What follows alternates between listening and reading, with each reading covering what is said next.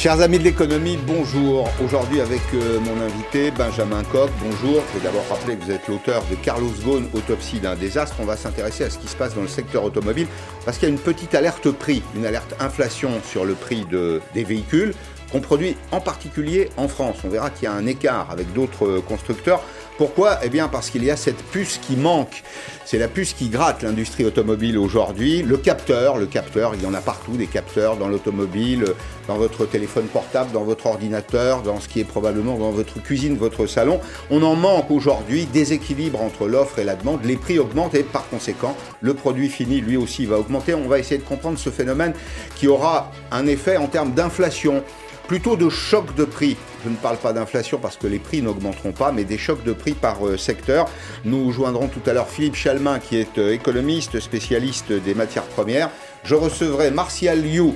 Martial Liu est journaliste, c'est le chef du service économie de nos confrères RTL. Et si la crise sanitaire était une chance, c'est un livre euh, optimiste, un livre médicament, comme dit celui qui a rédigé la préface, Stéphane Richard. Et puis dans la deuxième partie de l'émission, notre étude mensuelle avec Météo Job sur l'emploi. Ben, vous allez voir que les jeunes, en dépit des difficultés, les jeunes sont optimistes. Ils ont pour partie réorienté leur, leur choix professionnel. Nous en parlons dans une petite demi-heure. Bonjour Benjamin Cuc, merci d'être là. Je le disais, tendance inflationniste. Pourquoi? Notamment dans le secteur euh, de l'automobile, quelques chocs de prix sur ces petits capteurs. Alors on ne les voit pas quand on achète un, produit, euh, un produit fini, mais au fond, là où il y a de l'électronique embarquée, même si l'électronique n'est pas embarquée d'ailleurs, il y a du silice plus du lithium. Ce sont des, capteurs. C'est euh, ces semi-conducteurs qui manquent aujourd'hui et dans un monde connecté, c'est le chaînon manquant. Les explications du patron de Renault, c'était ce matin sur Europe 1. Il est évident que nos entreprises sont obligées de faire ce qu'il faut pour survivre et donc forcément passer une partie de ces hausses de prix vers le public. Faire ce qu'il faut et passer une partie des hausses de prix, ça veut dire que vous pouvez nous dire là, sur Europe 1, que le prix des Renault vont augmenter en France d'ici quelques semaines. La réalité, c'est que la tendance inflationniste que nous connaissons là est massive et on l'a rarement vue depuis bien des années et forcément, ceci aura des conséquences inflationnistes. Alors, conséquences inflationnistes, ça inquiète toujours les consommateurs. Euh, Benjamin Cuc, est-ce que l'augmentation du prix de ces petites puces-là, de ces euh, capteurs, dans l'automobile par exemple, ça aura un impact significatif sur l'augmentation, sur le prix des voitures, tel qu'on les, tel qu'on les paye aujourd'hui En Europe, oui. Dans le reste du monde, non. Mais ça veut dire quoi? 5%, 10% bah, on peut l'évaluer? ah, On peut l'évaluer. On peut penser qu'une voiture va prendre, va augmenter, va être dans les 10 ans qui viennent 50% plus cher qu'aujourd'hui. 50% plus cher. Bah, évidemment, parce qu'on on s'électrifie. La voiture s'électrifie. La voiture électrique coûte plus cher que la voiture thermique, même si le coût de la batterie lithium baisse, le, la demande de lithium est constante et croît. Mmh. Dans, à horizon, dans 10 ans, il y aura à peu près 50% des voitures qui seront électrifiées, voire 100% électriques. Mmh. Et là, en France et en Europe, on a un problème, c'est qu'on aime les petites voitures, toutes les voitures segment mhm. A, B, C, qui sont des voitures très peu électrifiables et qui coûtent très cher et dont, sur lesquelles les constructeurs ne font aucune marge, contrairement à ce qui se fait aux États-Unis ou en Chine. On mhm. aime les plus grosses voitures. Alors, où est-ce que c'est produit euh, la matière première? Ces petits capteurs, ils sont fabriqués avec silice plus lithium. Où est-ce qu'on trouve euh, ces, deux matières premières ah bah C'est génial, partout sauf en Europe. C'est-à-dire que la, silice, c'est du sable, ça vient du Sahara, ça vient d'Australie. Le lithium, ça vient d'Amérique du Sud et d'Australie. Et c'est fabriqué essentiellement en Chine et aux États-Unis. Donc c'est-à-dire que nous, on, ce qu'on projette, c'est l'Airbus de la batterie, c'est-à-dire un, plan... Un plan délirant, on va dire, pudiquement. Et on n'a euh, rien. Voilà, on a on est tributaire parce que les Américains et les Chinois ont tout préempté. Hein. Alors, on avait déjà une petite alerte sur le prix du sable. C'est l'occasion de rentrer dans le détail du prix des matières premières. Pourquoi? Parce qu'on construit beaucoup, notamment beaucoup d'immeubles en verre, et on sait que pour faire du verre, il faut d'abord du sable. Donc, il y a effet d'offre-demande. Il y a une demande qui augmente, l'offre est probablement stable, enfin, vous allez me le, me le dire, mais les prix, les prix du sable ont augmenté. Bah, les prix du sable ont augmenté, évidemment, ils ont doublé parce que c'était le parce que qui, qui construit des gratte-ciel, c'est les Chinois euh, et qui veut en construire, c'est le reste du monde. Mais sauf que les Chinois on le cache et nous on a l'envie. Hmm. Alors il y a d'un côté des pays riches, c'est ça, vous me dites en substance, des pays qui ont la trésorerie, on va dire les choses comme ça simplement, pour payer, y compris payer plus cher le produit et qui en privent le reste du monde. Bah, c'est exactement ça dans le secteur automobile. C'est-à-dire qu'aujourd'hui l'automobile en Chine, c'est 26 millions de voitures c'est-à-dire quasiment autant que le marché nord-américain et le marché européen réunis. on est euh, et c'est des voitures qui coûtent moins cher à produire et qui rapportent plus. Donc les constructeurs bah, migrent vers le vers le vers le marché chinois. Mmh. Aujourd'hui, des groupes européens ne développent des véhicules que pour le marché chinois parce que c'est là où il y a de la demande et des véhicules électriques, des véhicules hybrides parce que le gouvernement chinois en plus non seulement met une incitation fiscale, une incitation économique et en, mais en plus une, une répression qui est bien plus supérieure à celle des mmh. mesures qu'on peut voir euh, mmh. en, Europe. Pourtant, il y a des, des constructeurs qui s'en sortent mieux. Par exemple, Toyota. Je lisais aujourd'hui que Toyota n'a pas de problème d'approvisionnement en semi-conducteurs. Qu'est-ce qu'ils ont fait Ils ont anticipé, ils ont compris ce qui allait se passer, ils ont stocké Ils ont, un, Toyota a anticipé. Deux, Toyota n'a pas tout misé sur l'électrique. Le patron Akio Toyoda, il y a deux ans, disait qu'il fallait que le, que le marché, si on électrifiait trop la voiture, ça allait écrouler le marché automobile, l'industrie automobile. C'est une catastrophe. Tout le monde l'a pris pour un dingue. Ah oui. Dire, et il avait raison. Bah, il avait, il avait raison un peu plus que Carlos Ghosn d'ailleurs. Mm. Mais le, et, et, Toyota est comme le patron de Toyota et le patron de Toyota qui est quand même le numéro un mondial de l'automobile. Mm. Il faut, il faut qu'il y ait un mix. Il faut que, on peut pas passer du tout au tout. Mhm. On s'est trompé, on n'a pas été prévoyant. Qu'est-ce qui s'est passé? Pourquoi est-ce que M. Sénard aujourd'hui nous dit attention, euh, alerte prix sur l'automobile? Bah, On s'est trompé, on, s'est emballé, on s'est emballé dans la technologie. C'est-à-dire que tous ces écrans qu'on a dans les voitures, à un moment, il faut les, on peut pas vivre à crédit. Hein, et, c'est de la matière première. Y a, les, les ressources ne sont pas inépuisables. Et il se trouve que les, que ces écrans, bah, tout, tout ça vient de la matière première et consomme, et, consomme, et consomme du silice, du lithium, de toutes les matières premières, du manganèse, de toutes les matières dont on a besoin. Mmh. Et comme euh, bah, ça coûte plus cher et qu'il y a d'autres marchés qui sont prioritaires sur ce européen. Ou mieux disant. Ou mieux disant. Ouais. Mieux disant sur le plan économique. Alors, comme le masque, comme les masques et les vaccins. Comme les masques et les vaccins. C'est vrai qu'il y a une forme de symétrie. Alors ils sont partout. Euh, c'est un peu le nouvel or de l'industrie, les microconducteurs essentiels pour la, la, connectivité des systèmes embarqués. Et il manque donc, loi de l'offre et de la demande, leur prix explose, comme l'explique maintenant Charles Divot. Dans votre voiture, peut-être utilisez-vous un GPS. S'il pleut, vous activez les essuie-glaces et avant de partir, vous enclenchez évidemment votre clignotant. Des gestes anodins qui tous nécessitent une puce électronique. Problème, il n'y en a plus pour tout le monde. Au point de forcer la Peugeot 308 à changer de look. Pour ne pas mettre à l'arrêt son usine de Sochaux, la marque a dû remplacer les compteurs digitaux gourmands en électronique par des compteurs à aiguilles. Système D qui a tout de même ses limites au vu du nombre de puces présentes. Dans un véhicule, aujourd'hui, c'est vraiment très rare d'en avoir moins de 50. Et la majorité des cas, on va en avoir 500, 600, 1000 pour les versions les plus luxueuses et les plus technologiques. Bref, il y en a toujours plus, et pas seulement dans les voitures. Ordinateur, téléphone, console de jeux vidéo, télévision, le semi-conducteur, nouvel or de l'industrie, sans lequel même les géants se retrouvent bloqués. Pour éviter de connaître le même sort, cette usine française qui fabrique des instruments de soudure a tenté d'anticiper multipliant les commandes de puces juste avant la pénurie. On a lancé 20, 30, 40 semaines d'achat de certains composants électroniques. Donc quand la pénurie a commencé, on avait des stocks. Et pourtant, pour assurer ces commandes, elle doit à nouveau en commander. Mais cette fois, les prix de cette puce, microscopique, sont astronomiques. Comme il y a pénurie, eh bien, il n'y a plus de prix de marché, donc les prix peuvent être deux fois, trois fois, quatre fois, cinq fois, dix fois le prix atteignant plus de 10 euros le semi-conducteur. Des prix qui ne devraient pas se rétablir tout de suite, alors que la pénurie risque de durer, selon les industriels, encore un an.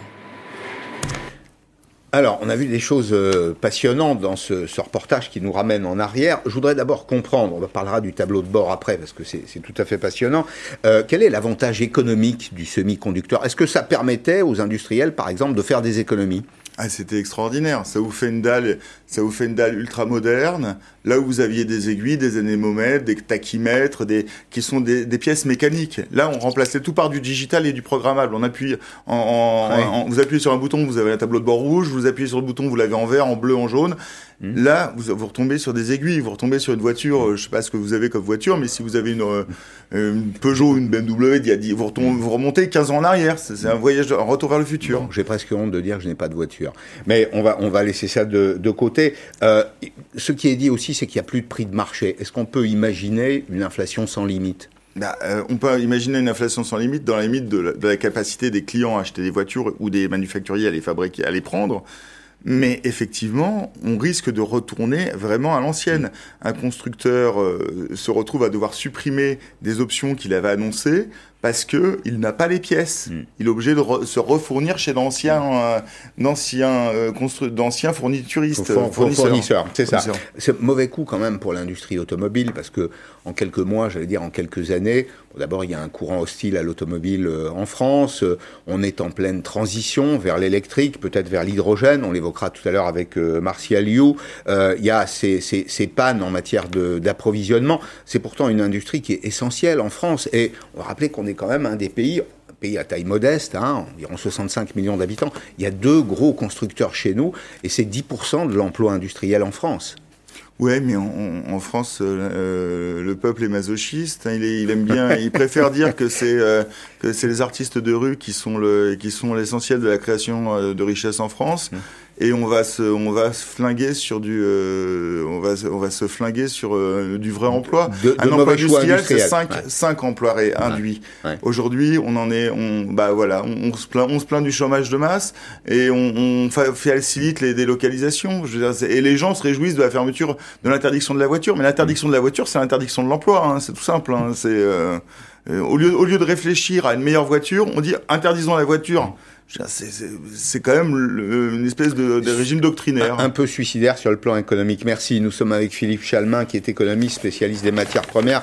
Bonjour Philippe Chalmin, merci d'être euh, avec nous. Euh, J'ai une question pour commencer aux spécialistes que vous êtes. Qui fabrique les, les semi-conducteurs dans le monde? Alors, il y a, on peut répondre deux fois à cette question. La première, qui les conçoit? Ce sont encore très largement les Américains et les Japonais. Qui les fabrique Ce sont pour l'essentiel les Taïwanais. Et d'ailleurs, euh, ce fait que les grands fabricants euh, de semi-conducteurs, ce sont aujourd'hui les Taïwanais, ça a introduit une certaine dimension dans les tensions entre les États-Unis et la Chine autour de Taïwan. Est-ce que le marché est volontairement rationné aujourd'hui ou est-ce que c'est vraiment une panne de matières premières Non, euh, c'est pas tant une panne de matières premières, ça a été une réduction des investissements, euh, dans la mesure où en fait un certain nombre de fabricants, notamment européens, euh, l'Europe n'a pratiquement plus de fabrication en tant que telle de semi-conducteurs, parce que euh, c'était les Européens, les Américains se sont concentrés sur le haut de gamme. Et euh, ce que euh, votre autre invité euh, soulignait, euh, ce dont on a besoin dans une automobile, euh, c'est du semi- du semi-conducteur de base. Et ce semi-conducteur de base, ben, ça n'intéressait plus personne, les prix étaient quand même relativement tirés, et donc il y a eu une concentration naturelle au fond qui s'est faite sur des producteurs de masse qui sont actuellement les Taïwanais. Mhm. Alors je vous signale par ailleurs qu'il y a quand même une matière première aujourd'hui qui flambe. Ça n'est pas totalement lié aux semi-conducteurs, même si elle est très utilisée, parce que pour faire ces petites puces, vous avez besoin de faire quand même des soudures, et ces soudures sont à base d'étain. Eh bien, à l'heure actuelle, le prix de l'étain a totalement flambé pour atteindre un niveau record historique, mais il y a aussi une autre raison qui est euh, la situation politique au Myanmar. Le Myanmar étant euh, l'endroit où les Chinois se fournissent en minerais pour produire de l'étain. Mhm. Quel sera selon vous l'impact de cette euh, inflation sectorielle, de ce choc de prix sur les semi-conducteurs, sur le prix final des automobiles que nous achetons ici en France? Bon, N'étant pas un spécialiste de l'automobile, je serais à peu près incapable de vous répondre, mais je pense que votre autre in- in- interlocuteur sera beaucoup plus intelligent que moi là-dessus. Je vous signale quand même qu'en dehors des semi-conducteurs, Mm. nous faisons face, et donc nos fabricants d'automobiles font face, à une flambée du prix de l'acier, à une hausse du prix du cuivre, à une hausse du prix de l'aluminium, à une hausse euh, du prix, et ça il l'a souligné, de tous les petits métaux qui sont utilisés euh, pour faire des batteries électriques. Parce que j'ai cru entendre dire que vous n'aviez pas de voiture. Si jamais vous étiez saisi euh, d'un besoin d'achat d'une voiture, j'imagine que vous achèteriez une voiture électrique. Donc, euh, avec une batterie, dans cette batterie, il y aurait du lithium, du nickel, du cobalt. Bien d'autres choses. Et à l'heure actuelle, nous avons quand même de fortes tensions sur les prix de tous ces produits, avec assez souvent d'ailleurs des dimensions géopolitiques non négligeables. Le cobalt vient d'un pays sympathique qui s'appelle la République démocratique du Congo. Le lithium, bah, il y en a beaucoup au Tibet, ce qui n'est pas très sympathique non plus, etc. etc. Mm. Donc on voit bien d'ailleurs qu'au-delà de l'automobile, c'est la transition énergétique elle-même, c'est-à-dire nos nouveaux modes de consommation qui vont faire appel à des substances différentes, à des substances non pas plus rares, mais sur lesquelles nous n'avons peut-être pas assez investi. Hmm. Est-ce que c'est fait pour durer? Vous répondez en partie à la question. Vous êtes en train de nous dire que les tendances de consommation vont alimenter cette inflation pour des produits qui sont conçus différemment. Donc ce n'est pas simplement une affaire de semaines, de mois, c'est une affaire de long terme. Non, je pense qu'il y a quand même, dans les tensions que nous vivons actuellement, sur énormément de marchés, euh, beaucoup plus largement de matières premières, on aurait, on aurait pu parler du bois, je vous ai parlé de l'acier, etc.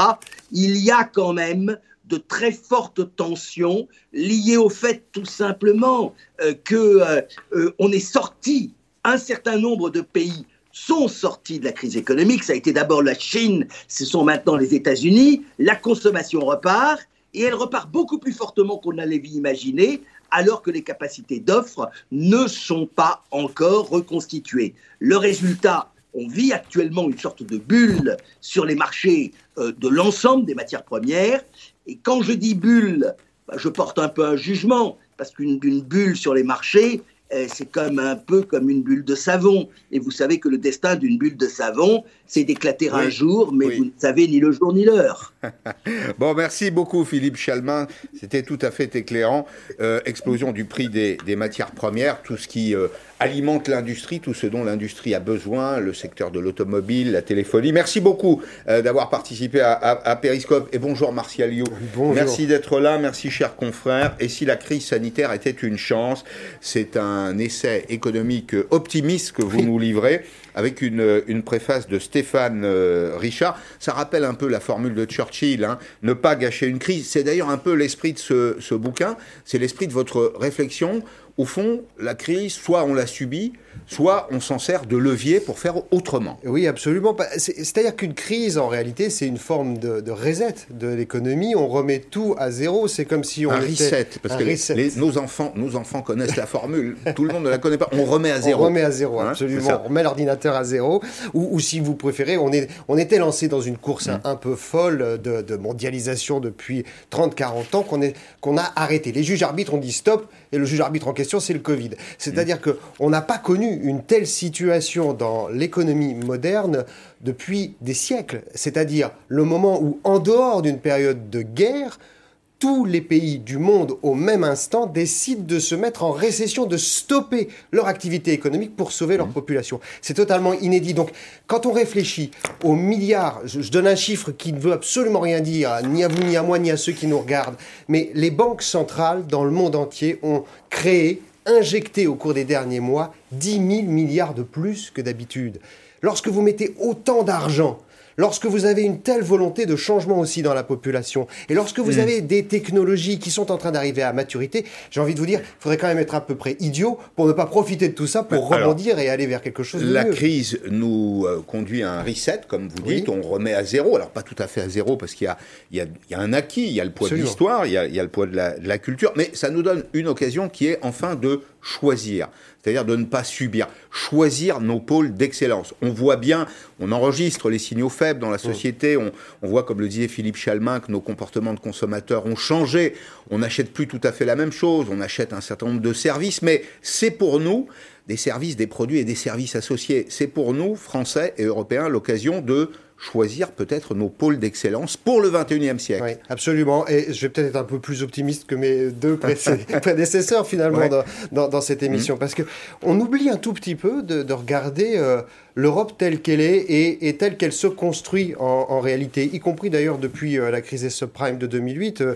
il y a eu derrière la crise des dettes souveraines. On a parlé à un moment donné de voir certains pays quitter la zone euro à cause d'une faillite. Les pays se sont sauvés parce qu'ils voulaient rester attachés à l'euro. On peut avoir des tas de débats philosophiques ou politiques sur la question, mais à ce moment-là, souvenez-vous, en 2010, 2011, euh, lorsque vous alliez en Grèce, on ne voulait pas abandonner l'euro. Donc il y a eu, après que l'Europe se soit constituée euh, comme un espace de paix entre les pays, ce qui n'était déjà pas gagné euh, au départ, on est en train de construire un espace économique européen qui répond, qui euh, euh, est, là avec 750 milliards. On, on, en disant bon bah ça, quand est-ce qu'ils vont être débloqués ces 750 milliards? Oui, enfin, on sait qu'ils le seront et on sait qu'à un moment donné l'Europe répondra présente. Et surtout, on oublie que nous sommes l'espace du monde où la population est la plus riche finalement lorsqu'on compare le pouvoir d'achat de l'ensemble des Européens, de 450 millions d'habitants, avec celui des Chinois, des Indiens, des Africains, ou voire même des Américains. Dans certains cas. Et si la crise sanitaire était une, une chance, alors choisir nos marchés d'avenir, on va dire deux mots de l'hydrogène. Pourquoi? Parce que crois qu'on partage cette conviction que l'hydrogène, c'est peut-être un chantier sur lequel nous devrions investir. Le digital est déjà pris. Il y a des secteurs, il y a des secteurs industriels sur lesquels le, le, le marché n'est plus contestable, les entreprises ne sont plus contestables. Mais il faut, il faut le dire, il faut le dire aux, Français et aux gens qui nous regardent, parce que on, a une tendance quand même à toujours se, se battre euh, le, le, flanc et, et s'apitoyer sur nous-mêmes. Mais si vous voulez, la révolution telle qu'elle se prépare, vous allez avoir d'un côté l'intelligence artificielle. On a compris que les Américains, sur tout ce qui était quantique, intelligence artificielle, de l'avance. De l'avance. Les Chinois sont en avance sur la 5G, mais sur l'hydrogène, Personne n'est aussi avancé que l'Europe et on a les champions du monde en Europe, en France, justement sur l'hydrogène. Et France et Allemagne vont travailler main dans la main pour mettre euh, plus de 15 milliards sur le déploiement de l'hydrogène. Eh bien, entre la France et l'Allemagne, il y a l'Alsace précisément. Eh bien, nous allons partir en Alsace. Vous allez voir que l'hydrogène, et notamment l'hydrogène vert, c'est-à-dire l'hydrogène qui ne pollue pas, qui ne rejette pas de CO2, qui ne consomme pas de CO2, est en route. Euh, c'est un secteur d'excellence et c'est sur place un reportage de Pierre Galacio. Pour l'instant, l'hydrogène vert est un marché de niche, mais appelé à se développer très vite. Ici, dans le Haut-Rhin, cette entreprise va s'agrandir pour être la première en France à fabriquer ce drôle d'engin, un électrolyseur, indispensable pour produire l'hydrogène vert on est à, l'aube d'avoir des industries de production d'électrolyseurs qui n'existaient pas dans le passé. Ah, et on peut comparer ça. Avant, on voyait quelques éoliennes dans les champs. Maintenant, on a des productions d'éoliennes en masse. Et déjà, les commandes affluent. Pour le moment, plus proche de nous, l'hydrogène vert est déjà un petit miracle quand il permet d'alimenter un groupe électrogène, par exemple, soudainement silencieux. Vous comprenez bien que ça, ça va être complètement euh, accepté par les riverains parce que ça ne fait pas du tout de bruit et euh, en plus c'est respectueux de l'environnement. Cette entreprise a reçu 800 000 euros d'aide sur les 7 milliards prévus par la France pour développer l'hydrogène vert. Des aides publiques qui se multiplient partout dans le monde afin de réduire drastiquement nos émissions de CO2. Alors, Martialou, on va rappeler qu'il y a trois types d'hydrogène. Il y a ce qu'on appelle l'hydrogène gris, on le produit à partir euh, du pétrole dans la plupart des cas. Et évidemment, donc on consomme dans le processus de production d'hydrogène gris, on consomme du, CO2, on émet du CO2. Il y a un hydrogène bleu de mémoire, c'est ça, euh, avec le nucléaire. Et puis il y a cet hydrogène vert, c'est l'électrolyse de l'eau. Est-ce que, si on examine la loi des avantages comparatifs, je fais ce que je sais faire, au fond, ça veut dire ça, euh, par rapport à mes concurrents, est-ce que nous sommes bien placés en France et en Europe? On est très bien placés en France et en Europe. En France parce qu'on a euh, le leader mondial de tous les gaz industriels qui est Air Liquide, qui est à la manœuvre depuis des années maintenant sur cette énergie hydrogène, et ensuite parce que une des débouchés essentiels de l'énergie hydrogène, ce seront les transports, et que dans un consortium qui a été créé maintenant depuis plusieurs années euh, par les industriels européens, vous avez Airbus, qui est sur euh, l'avion à hydrogène. Vous avez Alstom et Siemens qui sont des ennemis euh, concurrentiels en temps normal et commerciaux, mais qui là se sont associés sur l'hydrogène pour créer du train hydrogène. Vous avez évidemment tous les constructeurs automobiles européens qui sont dans ce consortium. Donc euh, vous avez aussi bien les Français que, les, que les Allemands notamment. Et, et quand on discute avec Carlos Tavares, on comprend bien que pour lui, l'énergie de la batterie euh, à lithium-ion Mm. est, est quelque part une, une énergie de transition avant la possibilité de déployer cet hydrogène. Alors c'est politiquement... Pendant que vous vous exprimez, d'ailleurs, on voit des, des images. C'est pas, pas de la science-fiction ce qu'on raconte parce que l'avion, l'avion à hydrogène, euh, c'est pour 2035. C'est ça, c'est l'objectif. 2035, c'est euh, pour nos enfants qui prendront l'avion. Il y a des autobus. La ville de Pau, par Mm. exemple, a, est passée pour partie à l'hydrogène. Il y a des trains à hydrogène qui circulent en Allemagne, qui vont bientôt circuler en France. Porte-conteneurs maintenant Bien qui sûr, des porte-conteneurs. Il y a des voitures. C'est-à-dire qu'on n'est plus dans une espèce de rêve euh, un peu évanescent. C'est le réel. Exactement. Et d'ailleurs, pour faire la, la liaison avec euh, le, le début de l'émission, c'est-à-dire quand on parle des semi-conducteurs, l'automobile, finalement, on, on peine à le dire, euh, Mhm. mais ça représente que 8% du marché des semi-conducteurs. C'est un nain, l'automobile, sur les semi-conducteurs. Donc, elle sera toujours servie en dernier après votre grille-pain, si vous voulez aller par là. Simplement, en revanche, sur l'hydrogène, on parle de véhicules électriques. C'est-à-dire que euh, la pile à combustible qui est alimentée par l'hydrogène fait tourner des véhicules électriques. C'est pour ça que dans le reportage, on disait, on n'entend pas de bruit. C'est la même Bien chose qu'un moteur électrique. Mm. Et là, il y a véritablement un enjeu. Alors, c'est pas politiquement correct parce que on a un peu d'avance, nous les Français, parce qu'on est bon sur le nucléaire. Alors évidemment, là, on, on voit tout de suite le débat que ça peut Il y a une générer forme derrière. de rente, c'est vrai, mais il y a un débat. Mais qui permet de créer quand même déjà un premier hydrogène bleu, Ouais. vous le disiez, mais relativement propre. Les Allemands qui travaillent avec nous sur l'hydrogène vert, l'hydrogène de 2035, moi je vous parle de, de l'économie de 2035 hein, dans ce livre, eh bien, ils sont obligés aujourd'hui de louer des champs entiers de panneaux photovoltaïques en Arabie Saoudite pour créer de l'électricité verte précisément, mais pour l'instant ils ont un problème, c'est d'acheminer cette Ah, il y a électricité le transport. jusqu'à l'Allemagne, bien sûr. Bien sûr, ça se transporte difficilement. Dans euh, Et si la crise sanitaire était une chance, donc c'est à, à l'archipel, euh, vous dites le capitalisme est un vieillard. Qu'est-ce que vous voulez dire par là? Bah, si je, Euh, je- tout vieillit, hein, tous les modèles oui, vieillissent, ça oui, je vous le sûr. Non, mais euh, si je prenais un, un comparatif avec la crise qu'on est en train de vivre au niveau euh, sanitaire, si vous voulez, il y avait quelques comorbidités déjà dans le système capitaliste euh, tel qu'on le connaît depuis 40 ans. C'est-à-dire que si vous regardez depuis l'an 2000, on a subi une série de crises lourdes qui euh, ont affaibli le corps du capitalisme tel qu'il avait grandi au, cours des euh, deux derniers siècles. Vous avez eu la crise terroriste des attentats de 2001 qu'on a retrouvé ensuite et qui ont donc a- attaqué le modèle de sécurité que, que véhiculait le capitalisme. Le capitalisme protégeait les populations, c'est vrai en partie, mais là on a vu qu'il y avait des failles. Ensuite vous avez eu notamment la crise des subprimes, et là on a vu que c'était le modèle même de financement de ce capitalisme qui était attaqué.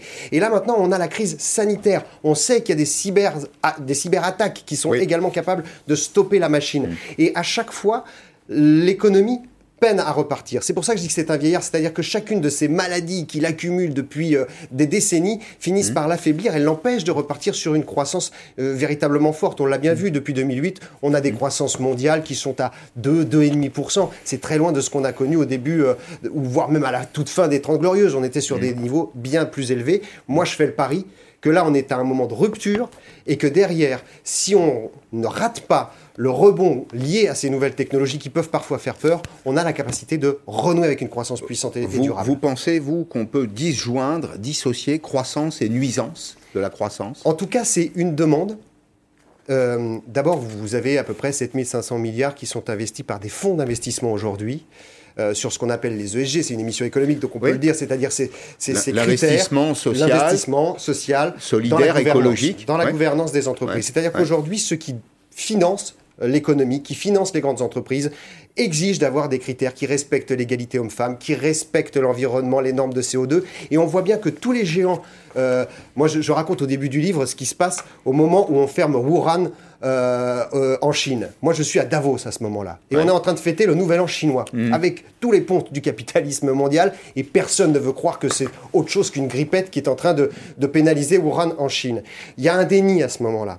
Mais simplement, derrière, on va retrouver tous ces géants qui se sont retrouvés à genoux pendant un, un an, mais qui aujourd'hui ont quand même encore l'argent et la capacité de financer, mais ils sont contraints par l'opinion publique et par les financiers d'avoir un développement beaucoup plus durable et respectueux de l'environnement. Est-ce que la culture a une influence sur euh, la croissance, sur les modèles économiques?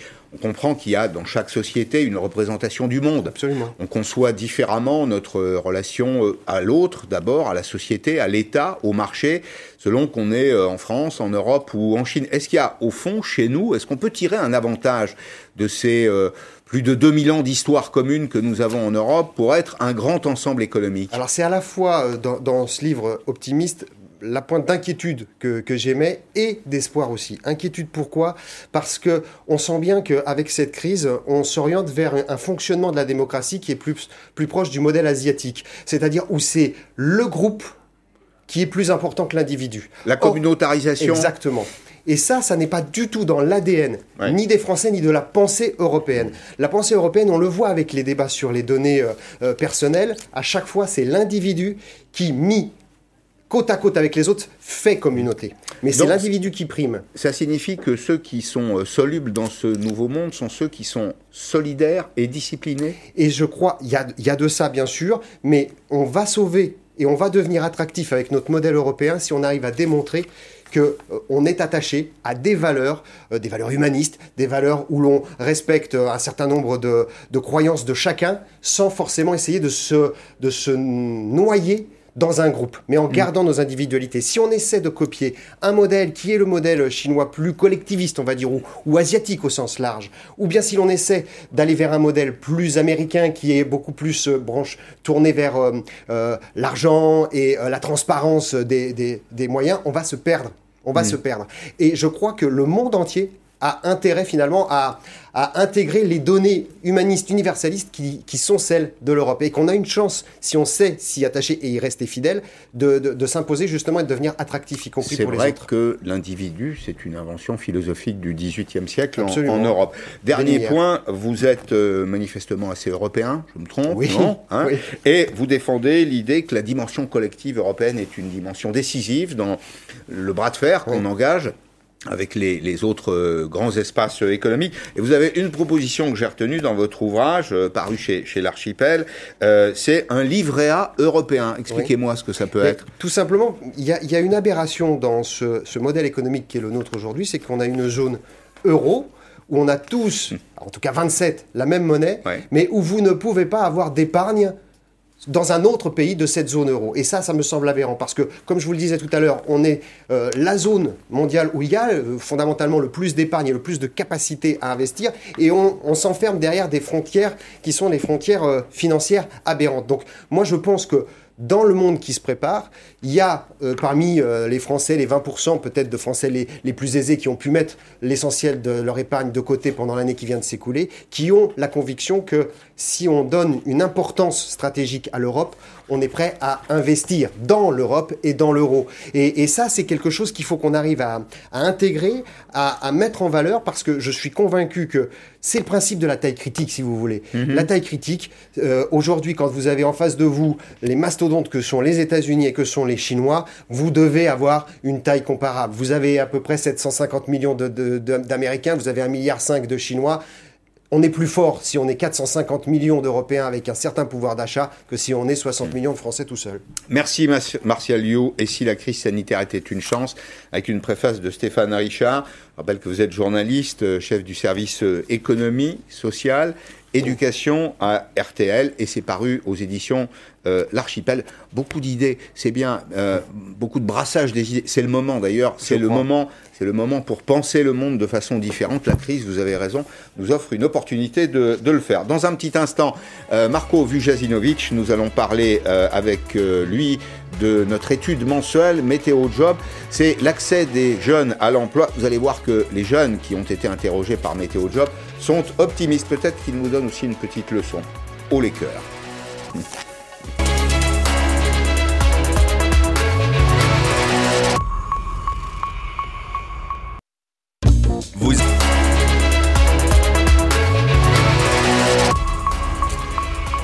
Chaque mois, avec euh, nos partenaires de Météo Job, nous nous intéressons à la situation de l'emploi. Ce sera un des grands sujets de la reprise de cette année, puis de l'année prochaine. Bonjour, Marco Vujasinovic. Vous êtes Bonjour. le dirigeant de Météo Job. Vous avez interrogé 400 jeunes. 400 jeunes étudiants, 18-24 ans, je vais résumer les choses, en contrat de recherche d'alternance. Et puis on retient trois idées avant de, de commenter le, le détail. C'est que d'abord, c'est la première idée, une majorité se sent optimiste, optimiste pour l'avenir. 66%. C'est pas une courte majorité, c'est une vraie majorité. Il y en a quelques-uns qui ont infléchi leur choix, ouais. c'est-à-dire que les jeunes sont agiles. Ben, la crise les a amenés euh, à repenser peut-être leur euh, avenir. Et puis ils se préoccupent du contenu de la mission, c'est-à-dire qu'on ne leur vend pas n'importe quoi. Mais avant cela, en termes d'emploi, qu'est-ce que vous, qu'est-ce que vous retenez vous? Bah, c'est, l'emploi des jeunes. D'abord, on a fait le zoom sur l'emploi des jeunes parce que c'est un sujet absolument majeur pour euh, pour, pour le pays. Hein. vous savez que les jeunes, c'est la catégorie, catégorie de population qui est le plus impactée par le chômage historiquement en France. En gros, on a entre 20 et 25% de taux de chômage des jeunes. Euh, et euh, les jeunes ont, beaucoup et souffrent beaucoup de la crise du Covid euh, dans toutes les dimensions. Hein. Et en particulier sur l'emploi, il y a quand même une augmentation du nombre de jeunes sans emploi de l'ordre de 7% Par contre, c'est quand même, je dirais, tempéré par rapport à ce qu'on avait vécu en 2008-2009. On avait eu une augmentation de 25% des jeunes sans emploi. Et donc ça, c'est notamment lié au dispositif d'accompagnement. Il y a eu énormément d'aides gouvernementales pour l'emploi des jeunes, je les rappelle. 4 000 euros. Il y a 4 000 euros, alors c'est jusqu'au 31 mai, donc 4 000 euros pour l'emploi d'un jeune de moins de 25 ans, et puis entre 5 et 8 000 euros pour le recrutement d'un alternant, soit 5 000 euros pour un moins de 18 ans, 8 000 euros pour un plus de 18 ans. Et mmh. ça, c'est jusqu'à la fin de l'année. ça. C'est jusqu'à la fin de l'année. Et ça a extrêmement bien marché puisque en 2020, on a recruté 500 000 alternants en France. Donc c'est mmh. un record absolu. Ça a super bien marché, ça a très bien marché en Ile-de-France, ça a particulièrement bien marché en région Aura. donc voilà. Auvergne-Rhône-Alpes. Auvergne-Rhône-Alpes, exactement. Alors, qu'est-ce qui explique cet optimisme des, jeunes? C'est la nature même de la jeunesse, c'est euh, euh, peut-être les débouchés qui sont offerts, c'est euh, la reprise de l'activité. Comment, comment vous l'expliquez, vous, bah, Je pense qu'on voit, et c'est ce qu'on voit dans l'étude, c'est que les, jeunes sont assez résilients et surtout sont, sont très agiles. En fait, ils s'adaptent il s'adapte beaucoup plus que les autres catégories de population. Donc on voit par exemple, et c'est très connecté, le fait qu'ils soient optimistes, c'est qu'aussi ils se sont reconfigurés, 40% ont décidé de changer leur orientation professionnelle. Du, tout au tout, je vais me poser la question en lisant ces chiffres, parce que c'est beaucoup quand même, 4 sur 10, mais c'est du tout au tout, j'avais décidé, je sais pas. Ah, pas forcément du tout. Alors, changer. Alors, il y en a, il y en a 16% qui ont clairement qui se sont dit, d'ailleurs, le Covid a vraiment impacté beaucoup de gens dans l'environnement professionnel, se sont dit, je veux trouver un métier qui a du sens pour moi. Donc on est vraiment dans une phase où, qui remet en question beaucoup de choses pour tout le monde. Donc il y en a effectivement qui ont carrément décidé de changer de voie. Mais bon, vous savez que les jeunes, ils changent beaucoup en fait. C'est pendant les 4-5 premières années, euh, en sortant, quand ils font leurs études, beaucoup vont changer de, parcours. Euh, et de toute façon, demain, les parcours ne seront plus linéaires. Les mhm. parcours seront un enchaînement de, de périodes. En fait, on va faire plusieurs métiers. Donc tout eh ça est ben, absolument ça, ils le subissent quand vous leur posez la question. Ils le subissent ou finalement euh, c'est aussi leur choix? Alors certains l'ont subi, effectivement, puisqu'on a euh, une partie de nos répondants, je crois autour d'un peu plus de 10%, qui ont vraiment changé parce qu'ils se sont rendus compte qu'il n'y avait pas de débouché professionnel dans leur, dans leur orientation. Mmh. Vous pensez, vous, d'ailleurs, qui, observez l'emploi, le secteur de l'emploi depuis très longtemps, qu'il y a des, métiers qui vont disparaître? Alors, des métiers qui vont disparaître euh, de manière... Aujourd'hui, euh, il y en a beaucoup qui ont disparu dans le passé. Euh, est-ce qu'il y en a? Bah oui, toujours. Il y en a toujours qui vont disparaître. Et il y a toujours des nouveaux métiers qui vont apparaître. Hmm. Euh, maintenant, par exemple, dans la liste des métiers qui sont ceux sur lesquels il y a beaucoup d'offres, c'était les métiers dans la distribution, il y a beaucoup d'alternance, dans la, hmm. dans la vente. Je ne pense pas hmm. que les métiers de la vente vont disparaître, même si effectivement il va y avoir de plus en plus d'e-commerce. Hein. donc peut-être on a plus de logistique, et hein, moins, de gens qui sont présents face aux clients mais néanmoins, il y aura toujours des gens dans la vente. Alors, vous parliez tout à l'heure de la géographie de l'emploi. C'est vrai que l'île de France reste le poumon dans ce domaine, hein, 26,5% euh, des, offres euh, d'emploi pour ces, jeunes en alternance. La région Auvergne-Rhône-Alpes, la région des Hauts-de-France, la Nouvelle-Aquitaine et, PACA arrivent ensuite. Euh, on voit que c'est très faible. Il y, a, il y, a, quand même un décrochage très net. Bon, les Hauts-de-France, secteur de l'industrie, c'est un endroit qui concentre de l'industrie. Mais ce qui est en bas, les deux dernières lignes, Nouvelle-Aquitaine, PACA, 4,5% seulement. Est-ce que ce ne sont pas des territoires touristiques qui, par exemple, pourraient profiter de la reprise d'activité du secteur des loisirs, du tourisme, du patrimoine cet été? Bah, vous avez tout à fait raison, parce que PACA, c'est vraiment euh, euh, une région qui euh, vit beaucoup quand même sur le tourisme, même s'il y a d'autres industries. Et donc, on s'attend on s'attend à une reprise. Alors, est-ce qu'elle sera très très forte dès cet été? Ça, on le, on le, verra. Elle sera en tout cas consommatrice d'emplois. Totalement. on a aujourd'hui des intentions d'embauche de 2 700 000 personnes. Il y aura de la place pour les jeunes là-dedans. La question que je me pose, la question qu'on se pose tous, est-ce que ce n'est pas des petits jobs qui sont proposés? Non, non, non. Enfin, non, non. Là, en fait, on, a, on va avoir, je dirais, après peut-être encore quelques mois difficiles, on va avoir un retournement de la situation sur le marché de l'emploi. Tout le monde s'attend à ça. Donc on va passer, je dirais, cette, cette période d'ici la fin de l'année. Et l'an prochain, on aura une très forte demande vous attendez à une bonne année On aura une année 2022 qui sera euh, exceptionnelle du point de vue des demandes d'emploi, c'est certain, et ça va toucher absolument euh, tous les domaines. Des demandes ou des offres? Les offres d'emploi. Des, des, offres d'emploi. Du côté, du côté, on aura une forte demande de main d'œuvre. C'est ça. On aura une forte demande de main d'œuvre, une très forte demande de main d'œuvre l'an prochain. C'est une très très bonne nouvelle. Hein. On va avoir normalement une croissance économique importante hein, à, nouveau, qui sera une croissance économique beaucoup plus importante que ce qu'on a vécu habituellement, mmh. euh, et on aura sans doute retrouvé le niveau économique de 2019, ou à peu près le niveau de 2019.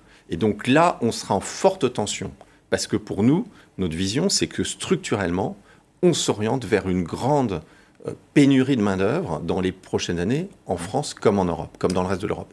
Et donc on va vers ça, et ça c'est très positif. Hein. c'est bien sûr que c'est positif. message d'optimisme pour tout le monde. Ah bah, pour ceux qui cherchent un emploi ah bah, en particulier. Ça, a un peu ça, ça, prend encore un peu de temps puisqu'on n'y est pas encore.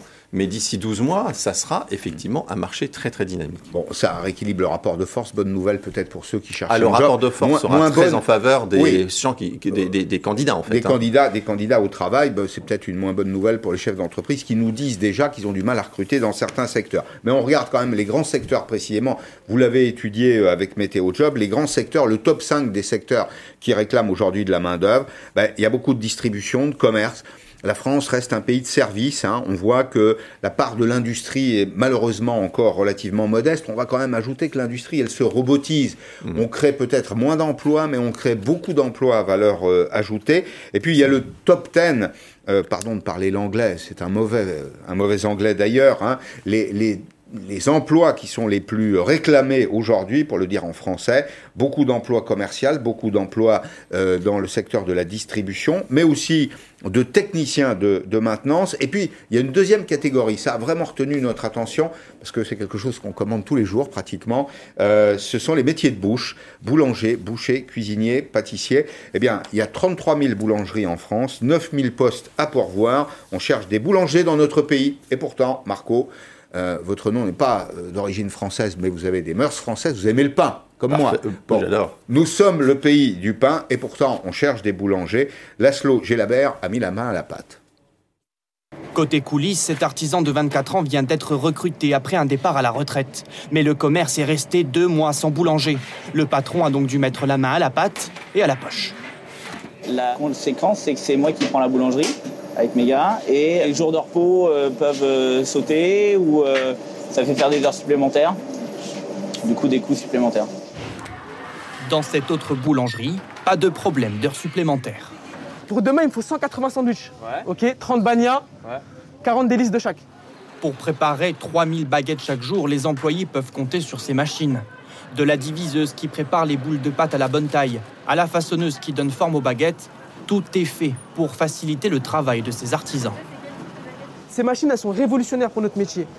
On a moins mal au dos, on a moins de manipulation à faire, on façonne moins à la main, on gagne un temps énorme. Malgré la technologie, la technique est un passage obligé pour les 270 apprentis de cette école, formés ce jour-là au difficile art du tressage. Tu es gaucher, donc toi tu vas pouvoir passer ton brin de ce côté-ci si tu es plus à l'aise. En début de carrière, un boulanger pourra gagner 1400 euros net par mois. La principale crainte des enseignants, que la passion ne suffise pas et que certains élèves, une fois formés, abandonnent face à la réalité du métier. Voilà, quel beau métier. C'est un métier du, vivant, il y a tout dedans, il y a l'esprit français, le patrimoine, euh, il y a un peu de chimie, hein. ce sont mmh. des produits euh, euh, fermentés. C'est passionnant, il y a beaucoup d'innovation aussi. Il y a une tension sur ces métiers. Hein. alors, les boulangers, on en cherche. Je sais par exemple que dans la grande distribution, quand on a une boulangerie intégrée, on se bat hein, pour faire venir les, boulangers, les, bons professionnels, même les jeunes en alternance d'ailleurs. Puis il y a tous les métiers de bouche, les métiers de cuisinier par exemple. Alors les métiers cuisiniers, c'est des métiers qui sont euh, extrêmement stratégiques. Et d'ailleurs, euh, vous savez que suite au confinement, euh, on a quand même un problème dans tout le domaine de la restauration, puisqu'il y a quand même beaucoup de gens qui pendant ces mois difficiles, ont quitté ce métier. On a même un chiffre, c'est 100 000 sur 900 000 collaborateurs. C'est ça. Donc, il va y avoir un, un sujet qui est comment euh, maintenant on recrute des gens, et, et c'est plutôt une bonne nouvelle puisqu'on a vu que euh, parmi ces jeunes, beaucoup finalement pouvaient s'intéresser au métier de pâtissier, cuisinier.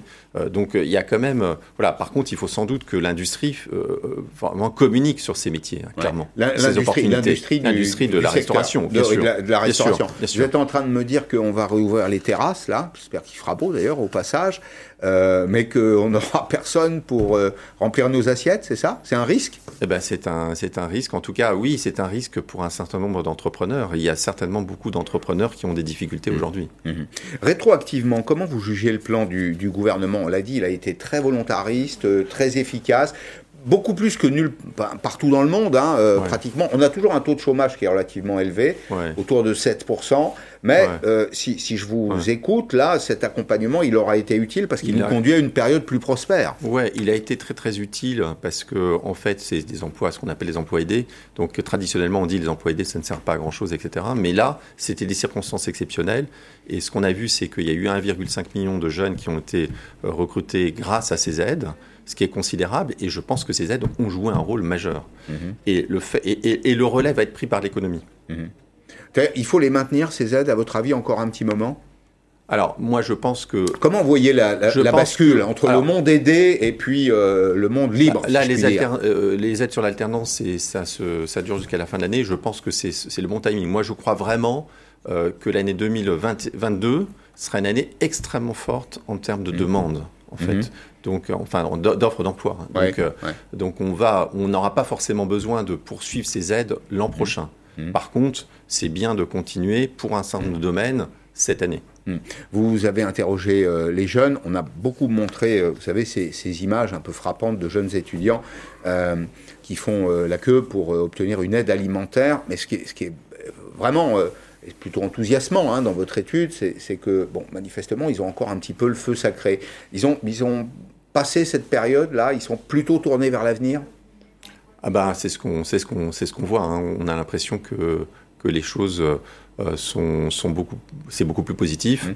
Euh, à mon avis, quand même, euh, ça sera encore beaucoup plus positif quand on va sortir du confinement, parce que on, là, on parle d'emploi, mmh. mais je pense que les jeunes sont extrêmement impactés par le confinement de manière mmh. globale, donc ça a un impact forcément sur leur mental et sur plein de choses. Sur leur état d'esprit. Merci beaucoup Marco Vujezinovic, merci d'être venu. Météo Job, LCI tous les mois. Un regard sur euh, les questions de, de l'emploi. Je vous souhaite une euh, bonne fin d'après-midi sur LCI. Arlette Chabot vous attend à partir de 17h pour le débat, puis David Pujadas à 18h, 24h Pujadas. Je vous donne rendez-vous demain à 16h en direct sur LCI. À demain.